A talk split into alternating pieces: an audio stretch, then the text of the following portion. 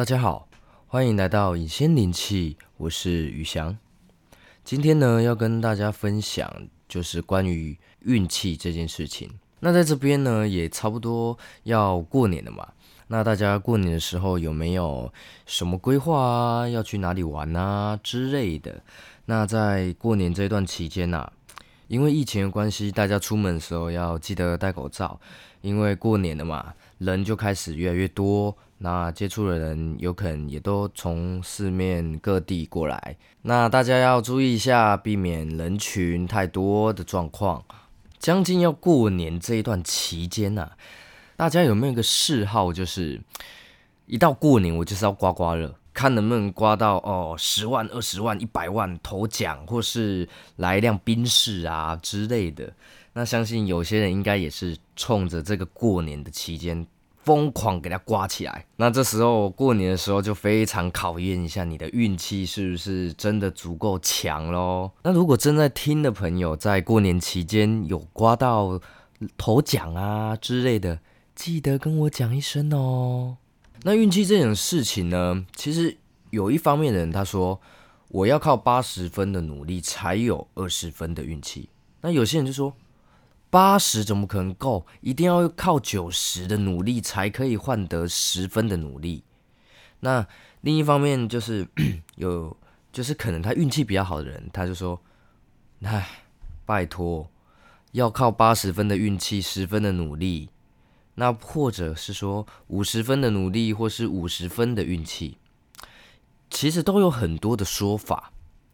就像是今天我投胎到有钱人家。”那你觉得这是好运气还是不好？或是我们开始要有年终了，那年终的时候就会有抽奖啊，还是抽一台电视、手机、现金，还是家具等等都有。这时候你一定在台下心里想：我一定要拿到什么？我一定要拿到什么？结果有拿到吗？就等你跟我分享喽。好，那。不然就是说谁谁谁运气比较好啊，等等之类的。那那我这边就要跟大家来分享两个故事。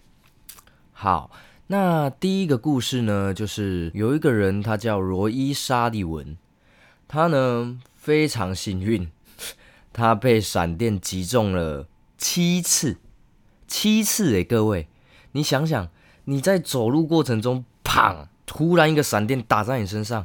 马上就送医，要不然就当场 say goodbye。各位，好，那他竟然在闪电这个过程中击中了七次，那为什么他终究是死于自杀呢？来，我们看一下，他出生于美国，那他担任的工作是在一个森林森林的管理员，在雪兰多国家公园。他在这个工作做了三十六年，那因为山林中呢就会时常下雷雨嘛，那其实也没地方躲。那在不同的情况下，他被雷劈了七次，这听起来很荒谬，但是这是真实在存在的哦，各位。他在一九四二年的时候，因为为了躲雨，然后被闪电击中了左腿，崩断了他的大脚趾。那在一九六九年的时候。罗伊被闪电劈中昏迷，然后两边的眉毛被烧光，哇，两边的眉毛被烧光，所以他一辈子都长不出来了吗？还是我可以建议他可以去纹眉之类的？那在一九七零年的时候，他又被闪电劈到他的肩膀，那整个肩膀就都烤熟了。之后过了两年之后，在一九七二年的时候。罗伊的头发呢被闪电引燃，然后变成了火球。那他这时候就跳进附近的水槽里，然后把火熄灭啊。这时候他又起死回生了。在这听过来的过程中，他其实是要被雷劈到是幸运吗？还是谁？这就看你们自己的想法了。过了一年之后，啊，一九七三年的时候，这时候罗伊他就开着车嘛。那突然又有一道闪电把他轰了，他的帽子上面就留下了一个大洞。那这一次他的头发也被烧光了。过了三年之后，在一九七六年，他的脚踝又被闪电劈到哦。那这一次就是比较小伤。那在最后一次哦，他在一九七七年，这么巧都是七，但是他跟七其实蛮有缘的。那在第七次的时候，他就被雷劈到嘛，那胸口还有腹部啊，都留下了严重的烧伤，也让他在医院躺了有将近一阵子的时间。听完这边的故事之后，你有没有觉得他身上是不是会引雷的能量啊？还是其实他是雷神索尔的后代，然后他其实并不知道，然后雷神索尔他也不要用梦境的方式来告诉他你是雷神索尔的后代，你是雷子，之后你会变成一个雷神等等之类的，想象力有点丰富啊。那在雷伊退休后啊。他有两顶被雷踢到的毡帽，被收录在国家公园的博物馆里面展示，然后以表扬他的生涯贡献与被雷劈不死的奇迹。为什么他说是奇迹呢？因为根据美国气象的数据啊，一般人在雨天要被雷劈中的几率是万分之一。然后连续被雷劈七次的几率为十分之二十八次方之一，所以他是今世世界纪录保持者。我到现在还无法想象，如果我今天在走路的过程中在撑着伞，然后下着大雨这样，然后突然一道雷这样从我的伞这样劈下来，我 会怎么样？诶，你有想象过吗？他被雷劈了七次之后呢，他终究还是没有躲过死神。在七十一岁的时候啊，跟他暗恋很久的女生呢，他就告白嘛，但是因为失败，他也没得到对方的回应。然后他在这时候呢，就回家躺在床上，那就往自己的头上开枪，砰！那他当晚呢，是有小他三十岁的妻子躺在他旁边。其实这个故事有一个 bug，你大家有没有发现啊？他虽然被雷劈了七次，但是他又有一位小他三十岁的妻子，但是他因为告白失败而自杀，这是不是证明了情伤比雷劈还要痛？如果大家有兴趣想要突破这个金氏世界纪录呢，那你可以被雷劈了八次。那如果你有被劈到，你可以跟我分享你被劈的这个过程，然后修复的过程哪里有问题啊？被劈到过程啊？都可以跟我分享。好，那我们再往下一个故事来听。这人叫做佛雷因萨拉克，那他也是在七次里面起死回生。怎么大家都跟七这么有缘呢？听到这边的时候，大家可以想想，你有没有什么做过什么事情，一样都是七次啊，还是什么接到电话什么零九什么什么七七七七啊，然后看到车牌常常是七七七七啊之类的，说不定你也跟七有缘。那这位萨拉克呢，他曾经是一位音乐的老师，他起头于在他三十三岁的时候发生了一场意外说起，在他一九六二年的时候，他搭火车。然后，但是没想到这个火车竟然意外的脱轨，就这样冲进了河里。结果呢，这场重大的意外造成了十七人的死亡，但萨拉克呢只有一只手骨折。然后他还自己游到岸边脱困。那在这个大意外过程中呢，他觉得他自己很幸运。但是这都还没完哦，在隔年的一九六三年啊。搭乘一辆飞机，但是这个飞机突然引擎失灵，整架飞机呢就从天空这样往下坠落。更倒霉的是，它机舱门竟然突然爆开。时候，萨拉克在没有降落伞的情况下，竟然被风力给吸出飞机外。听到这里的时候，我就觉得，惨嘛，这狼死啊，我抖啊，人生跑马灯准备走一回了。但是萨拉克就是这么的幸运，他从高空坠落的时候刚好落在稻草堆上面，只有呢头部受到轻伤，而他搭乘的那一辆飞机就这样坠毁，那其他机上有十九位人都。罹难了，接下来就是他人生中的第三次，在他两年后的冬天呐，他做成了一台巴士，但是因为碰到地面的滑石，结果整辆车就这样打滑，然后冲出路面，入了山谷之中。那这件事情呢，造成了四个人死亡，但是萨拉克又活了起来。这这这有点太幸运了吧？如果这是有保保险的话，不知道已经领到哪里去了。各位，在他搭乘这个大众运输的时候，他应该一直怕出意外，那他也害怕，然后应该有造成心理的小创伤。那在这几年之后呢，他就决定自己开车。但是在一九七零年的时候，他开车开到一半，突然引擎起火燃烧。但是他很幸运的时候，就是在车子爆炸之前，赶快逃离车内。他这个人真的跟大众运输真的是完全不行呢。过了三年之后呢，萨拉克又买了一辆汽车。那因为上上辆汽车爆炸嘛，但是他因为还是要继续的过生活，他又买了一辆车子，应该不可能又连续车子烧起来吧？但是他在某一天开车的时候，车子又起火了。这一次呢，是从冷气孔喷出火来，所以他又被灼伤了。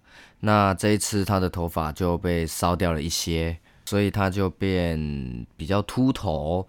这时候我认为他应该比较光明了，因为至少头光了嘛。到了一九九五年的时候，这时候萨拉克就已经老了，那也没再开车了，所以他也没有搭交通工具。他想说这样就没事。但是呢，他走在路上又被公车撞到了。不过还好，人没有什么大碍。我想他的保险应该领的蛮多的。听到这里，大家觉得呢？然后反正他不管觉得怎么样都会出事，所以萨拉克又决定买了一辆车。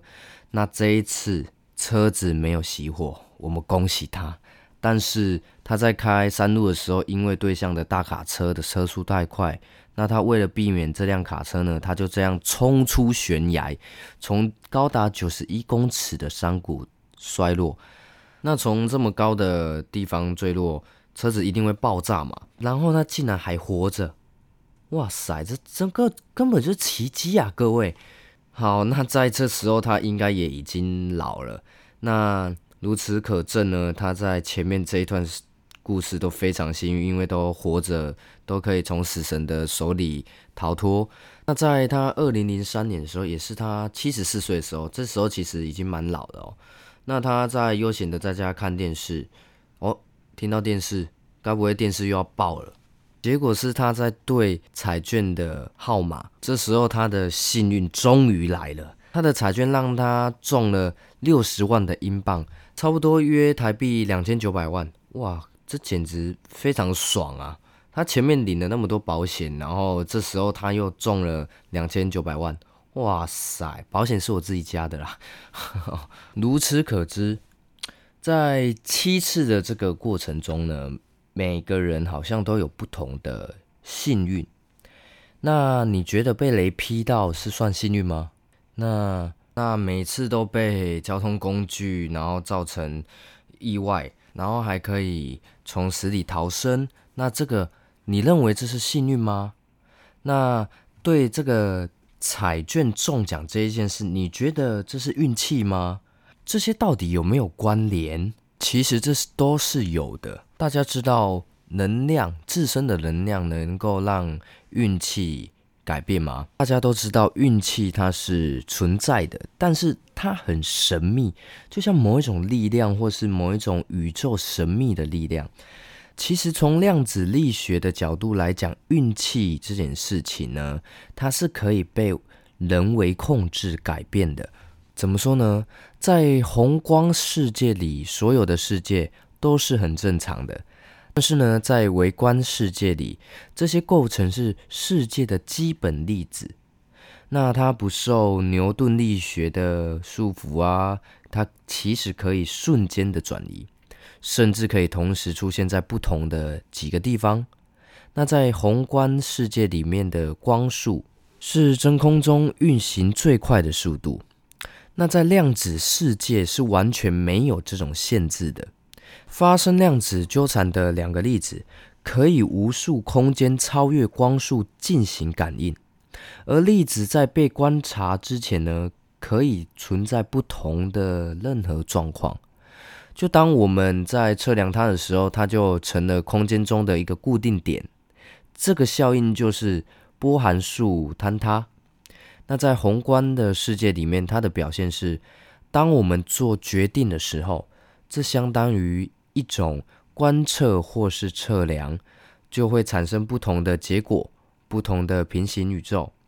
其实那两种不同的结果，就像依赖于你的大脑中一次小小粒子的波动，决定的瞬间就会分裂两个平行的宇宙，而这两个都是真实存在的你，只是你们存在不同的平行宇宙之中，那彼此对对方毫无知情。在这样的状况下，其实每一个故事都会发生，包括所有你能想象的和你不能想到的。就像是你去买蛋糕，那它有三种蛋糕，这三种蛋糕你都很喜欢，但是你的钱只够买一个，所以你就只选择了那一个蛋糕。但是其实每一个蛋糕你都有选择了。我是以比较简单的方式来跟大家说明。那其实大家知道吗？我的我们的命运啊，其实本身就来自大自然。简单来说，如果我们没有空气，那我们是不是就等同于死亡？阳光、空气、水让植物发展，那植物发展吸收二氧化碳，那产生这个二氧化碳，我们才有机会呼吸。其实就很简单而已。空气本来就是我们身体要的基本要素。那在宗教哲学里面呢，一直想要告诉我们一件事，就是这个世界我们人类是渺小的，我们需要对所有的事情产生崇敬啊，等等。那第二件事情就是，大家不管讲到涅槃啊等之类，其实到最后到最后都跟我们量子力学全部连接在一起。那科学的开始跟哲学的开始，还有跟这种信仰这种东西产生的交集点，才会慢慢的产生现在的灵气，还有灵疗科学出来。在科学的点上面呢，其实最难的就是说，要如何获取。宇宙的能量，让我们改变人生，改变运气，改变你想要得到的东西，甚至能够让能量提升你的身体免疫力。那如果你在听的听众呢？你觉得你的运气不好，或是你的人生中产生了某一种 交错感，或是你这几年你觉得你对宗教会有一点迷失啊、疑惑啊？我们都能来帮你们做解答。其实我们目的最重要的就是让大家能够过更好的生活，然后心灵平静，不要种种为什么事情而烦恼，那个事情而烦恼。结果让自己的身体产生未知的病痛。其实我们要做的只有一件事情，那就是帮助人。在这边呢，再跟大家分享一件事情。在一月三十一号的时候，尹先有办一个活动，也接近要尾声，要准备过年了。那尹先办的这个最大的目的，就是希望大家把钱招进来。这一个活动的名字叫做“最强招财”。在一月三十一号的礼拜日下午两点半到三点半的时间，当天会有国际认证的练气师来为我们讲解。如果有兴趣的朋友，欢迎来报名。那我们就到这边喽，拜拜。